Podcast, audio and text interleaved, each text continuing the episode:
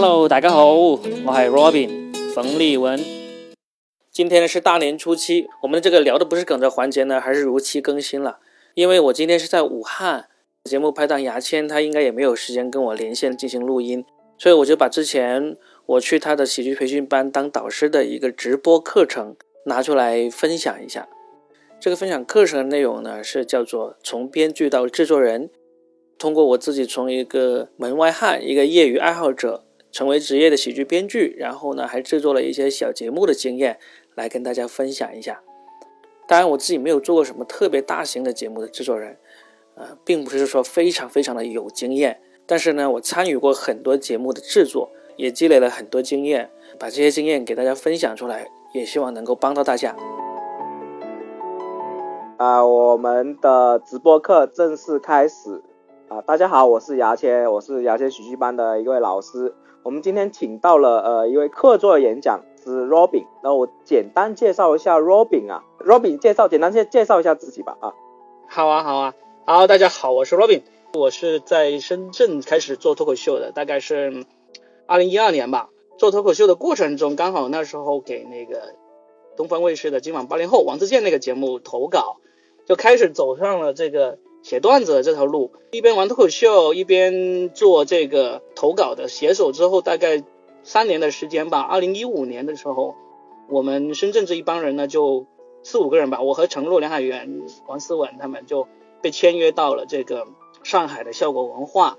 就去了那边做了吐槽大会，做了今天百乐门，然后脱口秀大会这样的节目。但是我在那边是做到吐槽大会第一季结束之后，我就离开了那个效果。出来自己本来要当自由编剧的，他后来一七年开始就创业，成立了这个木根文化，做一些节目啊，做那个音频节目、视频节目都有做。那我们在一三年开始玩脱口秀的时候，还联合翻译了《手把手教你玩脱口秀》这本书，当时就跟那个程璐、梁海源，我们三个人一起翻译出来的，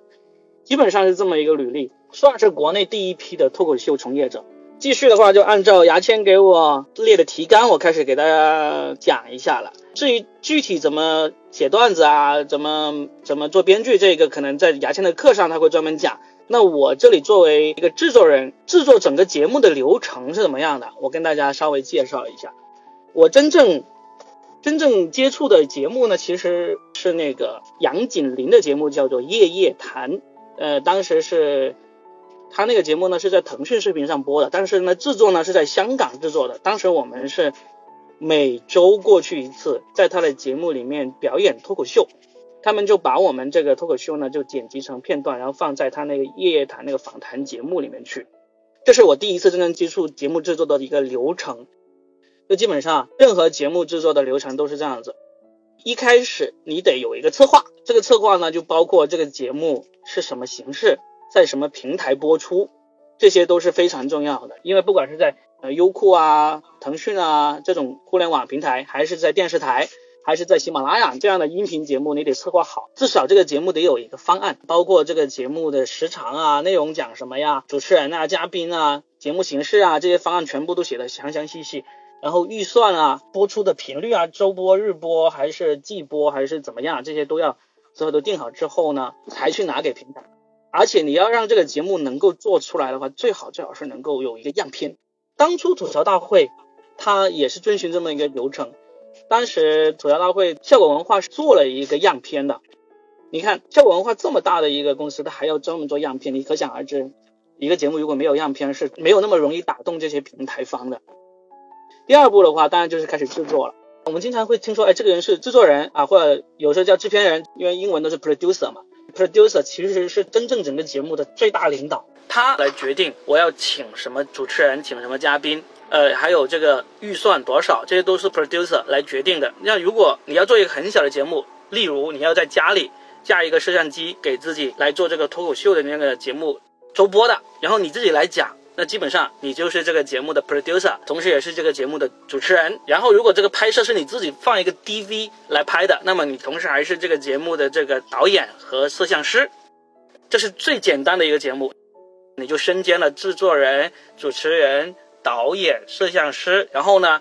这个制作出来之后呢，如果还是你自己剪辑，那么你还身兼了这个后期人员的这个角色。这些如果放大到一个大的节目里面，就是基本上是一个节目所有的能够变成一个产品所需要的基本的角色。出来之后，怎么上传到什么平台，然后怎么推广？你要写一篇微信公众号，在微博上去去介绍，那么你就变成了这个节目的这个营运推广。这又是一个大型节目的营运推广是非常重要。一个节目你再好出来的话，如果你营运推广的人员工作不力的话，你这个节目呢可能没什么人看，推广不出去，都是因为营运没有做好。做一个节目来说，基本上就是这三大块。第一个就是制作层面的导演啊、摄像啊。后期啊，这些这是第一块，第二块就是内容创作层面的，就是编剧啊、主持人呐、嘉宾啊这些。然后呢，第三块就是商务，你的那个上线、推广、运营，然后收益这些三大块。有可能，如果是节目是很小的话，有可能你就是一个人身兼了所有的，都有可能。不要觉得这个很可笑啊，就是这么多一个项目，你自己一个人身兼了所有，你好意思叫自己是制作人？你他妈就是光棍司令一个，不是这样子的。大家可能都有看过那个路易 C K 的《百年酒馆》那个剧，他其实很多角色都都是都是他自己兼任的，制作人、导演，呃，摄像他不会自己去扛机器，那主演，还有剪辑、发行、运营，他的那个情景剧就是从他自己的网站上面大家付费下载的，他没有通过那个平台去发行的，所以如果你真的有兴趣的话，你真的可以从给自己做一个节目开始，你可以身兼所有的职务。只要你把它做出来了，你就可以说自己是个制作人。这就是关于一个节节目制作的流程这一块。然后呢，一档节目的难度和困难是什么？做节目啊，我们做的时候经常都有一个说法，就是好节目都是钱堆出来的。一个节目最难的就是你怎么搞到足够的钱来做这个节目，这是最难的，我觉得。然后呢，当然你搞到了钱，足够的钱之后，又没把节目做好，这种也是非常常见的了，不用说了，就是大家都可以看到，现在市市面上有不少这样的节目。我自己亲自经历过一个节目，我认为它是。搞到了很多钱，也搞到了很多资源，搞到了很多明星，但是最终没做好的，我觉得就是优酷的火星情报局，他们真的是很用心用力的去做这个节目，但是最终出来的效果大家可以看到了。二零一八年他们播了最新的一季，基本上我没有看到任激起任何水花，对吧？所以我觉得一个节目最难的，首先是钱是最难最根本的，然后第二个就是这个节目的这个内容创意这一块。同质化的节目太多了，你能够做出创意创新出来实在是太难。你看看美国现在最红的节目，语言类的其实都是深夜脱口秀。深夜脱口秀其实每一个节目基本上这个模式都差不多的，都是有一个主持人，然后请来嘉宾，然后呢有一些访谈，有一些在节目里玩的游戏这样子。但是就算是这样子，他们每个节目几乎都有它的固定收视群众，而且都不差，就是因为他们主持人各有自己的特色嘛。但是英国的节目不一样，英国的节目呢以模式取胜的。英国的节目的模式比美国的丰富多了，它有各种各样不一样的模式，包括日本的，日本的那个喜剧节目的模式也是很多。所有的这些模式，国内的节目几乎都抄了，抄的最成功的就是吐槽大会。吐槽大会，你要是去看那个呃美国的 Comedy Central 喜剧中心的那个吐槽大会，你可以看到模式几乎是一模一样的。但是呢，中国最大的创新。不是说我们尺度比它小，而是最大的创新是我们把它做成了季播节目，一季有十集，到目前为止已经做了三十集，这个是比美国有史以来做过的在公共平台播出的吐槽大会这个节目的几倍。美国到现在为止也才十来集啊，一年一两年，几年才一集。我们短短的两年多时间已经做了三十集，做了三季，这是一个创新。也有很多节目模式是，呃，我们看到国外很好很好，但是呢。一直大家都没有办法抄过来，或者抄了也不成功的。其中有一个模式是几乎我遇到过的所有制作人，因为我真的跟国内各个电视台，从湖南台、东方台到浙江台到北京台的几乎所有大的卫视节目的制作人都给他们写过节目，跟他们有过接触。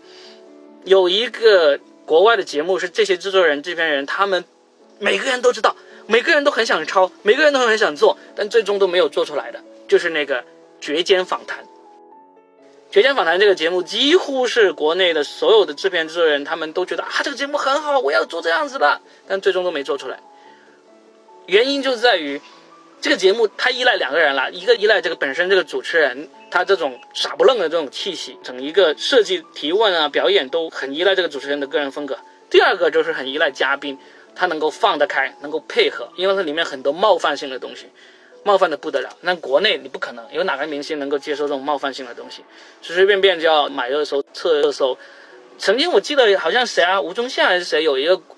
嗯，台湾还是香港的制作人，他讲过一个感慨，就是说，他说现在国内的明星啊，都是端着火锅来做节目的，就是端着，你不端着就是翻就会炸。所以呢，《绝间访谈》这个节目，我觉得绝无可能在中国有这个成功的模仿版本的。好，然后下一个，嗯，呃，你可以简单介绍一下《绝间访谈》嘛？因为很多人可能不知道，是吧？好啊，对对对，我跟你说一下，《绝间访谈》呢，它是，嗯，其实就是一个访谈节目。它为什么要绝间呢？因为它这个模式很简单，就放着两盆蕨类植物放在那个画面上，然后主持人和嘉宾坐在这两盆蕨类植物之间坐着来聊天。然后呢，这个主持人呢是一个胖子，这个胖子的英文名比较难，叫扎克·加利凡纳斯基，好像是犹太人吧，我一下子忘了叫什么名字。他是。宿醉那部电影的里面那个演那个小舅子那个人，就是在他们酒里放了这个迷幻药的那个那个那个胖子，他其实一个非常厉害的喜剧人，他同时也是一个脱口秀演员，他也能够说脱口秀。他就在这个节目里访谈各种各样的名人啊，最著名的包括奥巴马，包括布莱德皮特这些非常出名的明星名人，但是他问的问题非常的尖锐，非常的有冒犯性啊，例如。这个问布莱特皮特的这个以前的这个结婚的问题，跟那个前妻啊，跟前女友的关系都问得很尖锐的。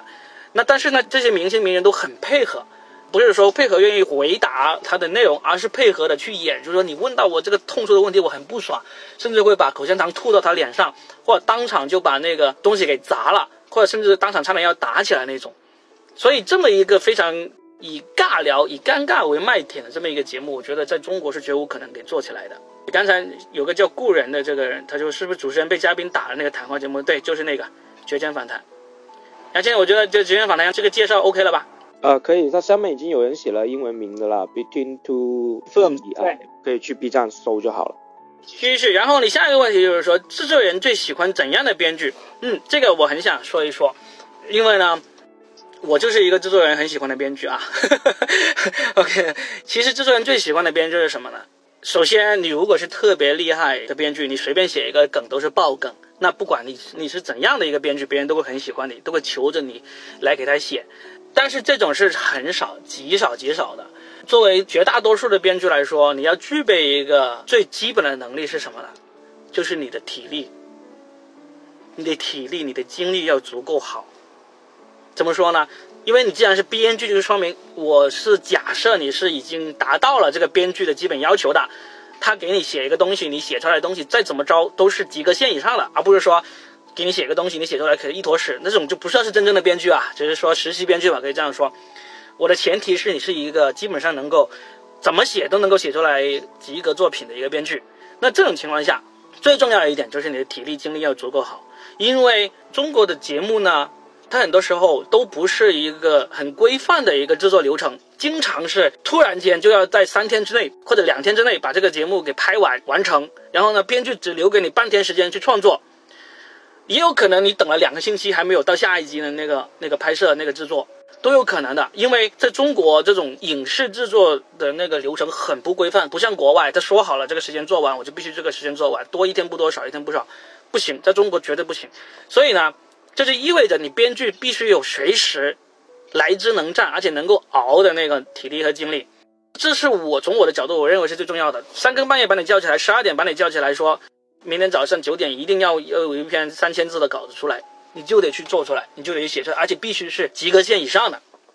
如果是非常天才的，这是不在我们讨论的范围。我就不是非常天才的，所以我也不知道那些天才是脑子是怎么运作的。我只是作为一个呃有过很丰富的经验的这个一个编剧给你一个看法，这是最重要的。如果你本身就是你不能熬夜，你熬一个夜要睡了三天才能恢复过来的，其实我觉得你可能不太适合当这个综艺节目的编剧。你可能可以去当那种写完一个剧本，然后呢再卖出去，然后别人买了你的剧本，然后别人去制作那种编剧。但是你要在节目组里面跟组来做一个节目的话。你的精力体力是第一位的要求，因为就算你再好，你一旦不能在要求的时间内完成作品，或者说你完成了作品，但是你就病倒了，基本上你是很难胜任这个工作的。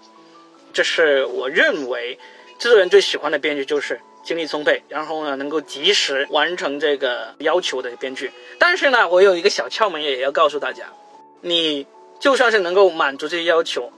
作为编剧，也不要太提前交稿，这是一个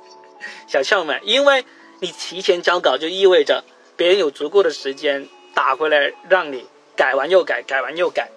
你只要在他要求的时间的那一刻之前，提前个十分钟、五分钟交稿就好了，啊，甚至拖一拖，不要拖得太过分，都可以。但是提前交稿，其实是我我曾经有遇到一些精力特别充沛的编剧，他就真的插一句啊，啊，就是所有我带的写手不能脱稿了，你脱稿我就不要你了，我要准时要提前交了啊，先这里说好。牙签是老师，不是制作人，不用担心啊，呃，所以呢，从从制作人的角度，我就告诉你，如果是编剧的话，你得精力足够，然后呢，不要脱稿，然后呢，也不要提前太多交稿。制作人当然希望你提前交稿，因为我也会说啊，好啊，你可以再改，给我再改三十遍啊，这样子对吧？好，说完制作人最喜欢的编剧啊，有人说，呃，制作人最喜欢的是美女，美女编剧，美女学员。不要管那些，不要管，时间有限，时间有限。最后一个问题就是给编剧的建议，我有一个很强烈的建议要给大家，就是说你要拼命写，尽可能多写，而且不要想着你能够通过你的写作来赚多少钱。我遇到很多刚刚开始做的编剧，他们最大的一个问题就是说啊，我当编剧能够赚多少钱？我写一个段子能够赚多少钱？你都还没有开始写，真的不要去考虑这个问题。如果你的东西一写出来就被人抢着要的，你就不会问这个问题了。因为刚才我说了，制作人最喜欢的编剧是有足够的精力能够写很多东西出来，能够在 deadline 之前写完东西的。这种编剧基本上都是你让他写什么，他就直接去写，他不会问太多的。呃，我写完这个能够有多少奖金，有多多少稿费这种。我并没有说我要压榨你们还是怎么样，而是当你开始学编剧的时候，如果你总是想着我写一个字就得有一个字的钱收入的话，其实这个太斤斤计较，其实很难在编剧道路上面去做出来的。我举个例子，就是例如你很喜欢踢足球，你每个周末都要跟你的朋友去踢一场足球。你会想着你踢完一场球能够得到什么样的荣誉，能够得到什么样的奖杯什么之类吗？你没有，你就纯粹就是喜欢踢嘛。所有的编剧他们为什么会当编剧？为什么会想写段子？最初的出发点都是一个你喜欢写，你喜欢创作，然后当你创作到一定水平之后，真的会有人来找你写，抢着来找你写的，因为你在创作的过程中，你会进入这一行，你的水平会被人看到。如果你写了很多东西都没有被人看到，是因为你写的还不够好，而不是因为你怀才不遇。现在这个年代没有怀才不遇，你真的是很有才，你在微博上随便写几条段子，哗哗哗几万人抄你，马上就有人来找你了，对不对？你能不能写出几万人抄你的段子？所以千万，我一个最大的建议就是千万千万不要想着你当编剧你能够拿到多少钱，你现在还来交钱听讲座的人，还不到那个时候，好吧？基本上牙签交给我的这个问题就基本上就已经我都讲完了，然后呢，好，好，牙签来把控一下进度，刚刚好。嗯，好，我嗯我现在那我们就花十五分钟时间把那个学生收集起来的问题，我问你，你回答吧。好，第一个问题是，我想问，对于刚接触脱口秀表演或者脱口秀的人来说，应该有什么注意的？刚接触要注意的，我觉得要刚刚接触最重要的是要多看，尽可能的多看，呃，因为现在呃在 B 站啊，在微博上都有很多喜剧作品可以让你看，如果你看的不够多，你就急着急急忙忙去开始写。去创作其实没有太大必要，你要一定要先多看多了解，你看的足够多了，你自然会很有冲动要去写一写。这是从编剧角度来说要多看。然后呢，作为脱口秀演员的话，刚接触的话，有一个很重要的建议就是你得去开放麦，千万不要说我得写了足够好的稿子才去开放麦，不要，你稿子没有写好，你都可以去。你当然，你一开始去的话，你可能就介绍一下自己，讲一讲自己的一些真实的糗事，可能就差不多了。当然，到后面的话，你就开始得要准备稿子，千万千万不要等一份你自己满意的稿子满意了才去上开放麦，这是无数验证过是对的一个建议。编剧的话，你就多看，一定要多看，看到你自己说，我靠，我也我我也很有冲动要写了，然后就拼命写。第二个问题，嗯，评价段子好坏的标准有哪些？评价段子好坏的标准，首先你得看是谁来评价。首先你自己写了一个段子，可能基本上每个人自己写的段子都会觉得啊，我这个段子很牛逼，很厉害，那你就放出来让人评价呀，对不对？我不知道你这个问题是想问你怎么去评价别人的段子。如果你是说想要问我，我觉得他的意思应该是他写的段子，很多新人呐，特别我教一些新人，很多人写完段子呢，不知道自己段子好坏，就觉得很迷惑。呃，我想应该是这个问题，你看看怎么解答这个疑惑吧。如果是这个没问题的话，那就很简单，就是给别人评价。你自己觉得再好，好到天上去了也没用了。你给别人评价，你写完一个段子，你这个段子呢，你有两个方向评价。第一个，你是投稿的，对不对？别人用了，就是就是一个评价，这就是能够知道好了。第二个，你这个是自己写的，那你就放到微博、放到朋友圈里面去看大家的反应，看大家的评判。这些才是真正的一个反馈。然后呢，就是你说啊，我这个段子，你看字数又不是太多，然后呢又符合这个公式啊，铺垫、转折、呃笑点全部都有了，为什么不行呢？不是这样评价的，你符合这个段子的基本要求，就像一辆车一样，你你必须开得起来才才叫车嘛。你样子再漂亮，开不起来也不叫车嘛，对不对？就是就是你你做出了一个像车的东西，放出来，大家说他妈的这车都开不起来的，那那你不能叫车。你的段子也是一样，你放出来了，没有人觉得好笑，大家也不愿意转发，也不愿意评论。你问别人，别人也就不行。遇到这种情况下，你怎么做？你要么就给他再改一改，要么就再继续多写，就是这样子。所以刚才我为什么会有点疑惑这个问题，就是这样子。如果你作为一个读者或者一个评委去评判别人的段子，这是另外一个层面的问题。如果是你自己一个段子好不好的话，你就两个层面。就是放出来给别人看，要么就是拿去投稿，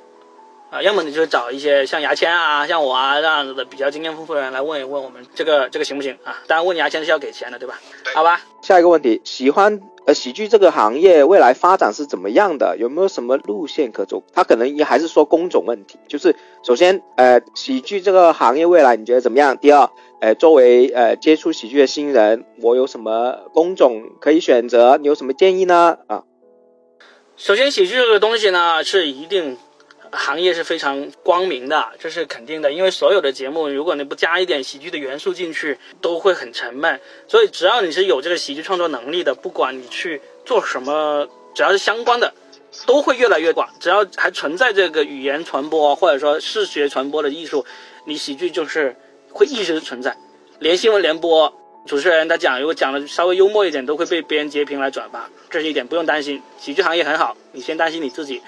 然后呢，作为喜剧人，你说你有什么工种能够去发展？其实你基本上应该都是往编剧方向嘛。那么基本上你就是给节目投稿啊，给那个那些文化公司当全职编剧啊，这是最开始的两条路子。至于之后有怎么发展，你先做了这两条路子，再往后去走。就像我们今天的主题一样，从编剧到制作人，你当了编剧之后，你可以往制作人，可以往导演，可以往这个甚至演员这个方向去走，都有可能，路子无限的宽广。但是第一步，你先当了编剧再说，先开始了再说。下一个问题，很多段子常常在想的时候觉得好笑，可是组织语言写出来之后就不好笑，这是为什么呢？就是因为你没有上台去演绎。一个段子你觉得很好笑，是在你脑子里好笑。你怎么把你脑子里好笑的这个去演绎出来，才是真正检验这个段子是不是真的好笑的一个标准。你一个段子你写出来之后，你可能没有那么好的条件去参加开发麦，那你就把这个段子拿来读给你的同事、你的朋友听。当然不要读给特别亲密的人听，这个是很难的。你就读给一般的同事、一般的朋友，或者给他们演出来，让他们来评判一下。吃饭的时候啊，在茶水间的时候啊。啊，在等车的时候都可以。当然，最好最好的演绎方式是去开放麦，因为开放麦都是陌生观众，你就站在舞台上正式表演，这就是改变你写出来段子自己觉得好笑，但是演绎出来不好笑的唯一途径，就是去让他演绎出来。下一个问题，呃，我这个问题我读完我自己补充，因为你刚刚已经回答过了，就是在讲课的时候，在外围写手的节目为什么留给编剧的时间只有三天？那么他的回答是。其实呢，你接触的是三天，我们很多人接触半天、一天都有的，很多时候都是这样。对，因为本身给的那个编剧时间就很短。好，这个回答完了。然后有一个问题，你可以简单描述一下啊，就是读稿会是怎么样的？有些人好奇，你可以大概讲讲读稿会究竟是怎么回事？好啊，嗯，其实全世界最著名的读稿会就是美国的周六一现场 S N L 的读稿会了，因为它这个已经曾经被拍成纪录片放出来了。基本上就像我们所说的，读稿会就是把你的编剧创作的剧本声情并茂的去读出来，甚至演出来。为什么呢？因为刚才就是上一个问题这样子，有些段子、有些有些桥段、有些梗是写出来或者在脑子里是特别好笑的，但是呢，当你去演出来的时候呢，就会不好笑，或者好笑加倍都有可能，你不知道的。所以呢，读稿会就是给你这么一个环境，所有的节目的相关人员，从导演、制作人到编剧到演员，都坐在一起，一起来把这个编剧的每一个稿子从头到尾。来读一遍，像 S N L 这样的 sketch 类型的节目呢，它就是由演员来读编剧的稿子，因为最终是演员来演嘛。然后呢，他完整读完之后，如果效果好，那么就会被选中，然后呢就开始去真正的去排练，然后去拍出来。你像吐槽大会这种呢，它基本上就只能是编剧来读，它读稿会基本上就是制作人、导演、编剧是在场的，由编剧来读自己的负责的那个稿子。因为吐槽大会那些明星，他基本上不可能提前来参与这个读稿会嘛。而且他们来参与的话，其实是个挺影响的，因为，呃，你不是专业的那个喜剧人的话，对吐槽类型的稿子，其实你是很难直接参与到这个气氛里面去的。所以读稿会就是这么一个形式，编剧一定要在场，导演、制片人、其他相关的工种都要在场，因为有一些他还牵涉到后面，你这个段子可能需要有一些道具啊，有一些置景啊，这些要配合的，这些工种基本上也会在场，来把你的稿子。完整的演绎一遍，然后最终来决定选择哪些段子，选择哪些剧本，啊，这就是读稿会的这一个一个形式。好的，呃，有还有个问题是，上面那个评论说，有的有时候觉得不好看的外国专场是勉强自己看呢，还是只看自己觉得好看的？啊，这个非常重要，就是不好看的外国专场的话，不要勉强自己去看。你看了一下，看不下去就算了，因为有太多选择了。你先看你自己觉得好看、自己看得懂的，然后呢，你把这些自己喜欢、觉得好看、看得懂的都看完了，可能会有时候会发现，哎，有几场大家口碑都很高、很牛逼，但我就是看不下去。你可以多尝试多看几次，如果多看几次，你已经完完全全努力了，去找到背后的梗的来源啦，找到相关信息了，什么之类的，你都努力过，还是。不喜欢，觉得不好看，那说明这个喜剧演员不是你的菜。因为不管多牛逼的喜剧演员，他都不可能取悦所有人的，总会有一部分观众是不是他的菜的。所以你自己首先第一个，现在能看的太多了，你先找到那些你自己喜欢看、你自己觉得好看的，然后呢，等到你把这些你都看的差不多了，你再回头来找那些大家都认为很好，但是你认为不好的，你自己来剖析一下原因，究竟为什么你会觉得不好。要么就是你之前还理解不透，要么就是这真的不是你欣赏的类型，就只有这两种原因。你回答一下最后两个问题吧啊，感觉写投稿段子和写自己开贩卖段子区别很大，可以讲一讲吗？写投稿段子和写给自己的是差别非常非常非常大的。我们当年给今晚八零后脱口秀写稿子的时候，有些编剧每场王自健能够讲他四五条段子，但是。那些段子他自己一条都没有办法拿到开放麦上面去讲的，这种现象是非常普遍的。因为你给别人写的那个段子呢，整一个那个人演绎的角度以及整一个他那个节目的调性都是围绕着这个节目来创作的，而你给自己写的那些开放麦段子，就是你自己这个个人的，你这个个人是一个什么样的情况，你的眼光、你的角度，还有你的生活经历，就是完全不一样的。所以，很多能够给节目写好稿子的人。不一定能给自己写好，也有很多人能给自己写的很好的人，他没有办法给节目写好，都有可能，都存在的。能给自己写好，也能够给节目写好的人，其实是很少见的。你只能选择当其中一种人，当然两种都能当，那你就牛逼了。好，最后一个问题，请问做喜剧制作人收入如何？收入取决于你的节目成不成功呗，你节目成功的收入就自然就高了。这个问题。杨先，你不要笑，这个确确实你没有进入这一行，还真的是不太了解。首先，如果你节目成功的话，制作人是拿钱最多的人，我跟你说，因为这个节目是你来决定的，你分多少钱给多少人是你来决定的。你要分给自己最少，那没办法，你是雷锋，没办法，对不对？这个节目又好，你分给自己钱又少，那那是很难得的。但是呢，只要节目成功，你制作人的钱一定不会少。你节目不成功的话，那没有什么好说的，就是就是没钱啊。所以大家努力吧。我们任务就基本上完成了，我收个尾啊。首先，哎，Robin 的微博叫做什么？冯立文 Robin，二马冯独立的立，文化的文，然后英文的 R O B I N，只有一个 B 啊，Robin 是只有一个 B 的啊。嗯，好，有兴趣就是一百三十多个人有兴趣关注关注。还有我们现在你们连接这个直播叫木根喜剧的，呃，我们每个星期都会两更，对不对？对。我们每个星期会有一个短节目，是大概五分钟左右的，就全部都是讲段子的，就是根据一些热点啊，根据一些主题啊来创作一些段子来讲出来的。然后呢，还有一个长的，至少有四十分钟以上的，就是基本上都是我跟牙签在聊天，会聊一些我们感兴趣的话题以及最近的一些热点。例如上一期我们聊了那个啥是佩奇那个短片啊，然后还聊了一下那个呃新喜剧之王的那个男二号主演张全蛋。啊，对，我预告一下，就是我跟牙签聊完这个张全蛋之后呢，我把那一期节目发给他看了，然后呢，他觉得他有点话想说，然后呢，我就电话采访了他。电话采访完，我们整理出来差不多一个半小时的节目。后面我跟牙签还会再就这个内容再聊一聊，然后再做一期新的节目，可能会放出来，大家可以到时候关注一下，好吧？谢谢大家，我们就聊到这里，我要去尿尿了，憋得很厉害，老人家的膀胱不好。嗯，好。拜拜。好拜拜。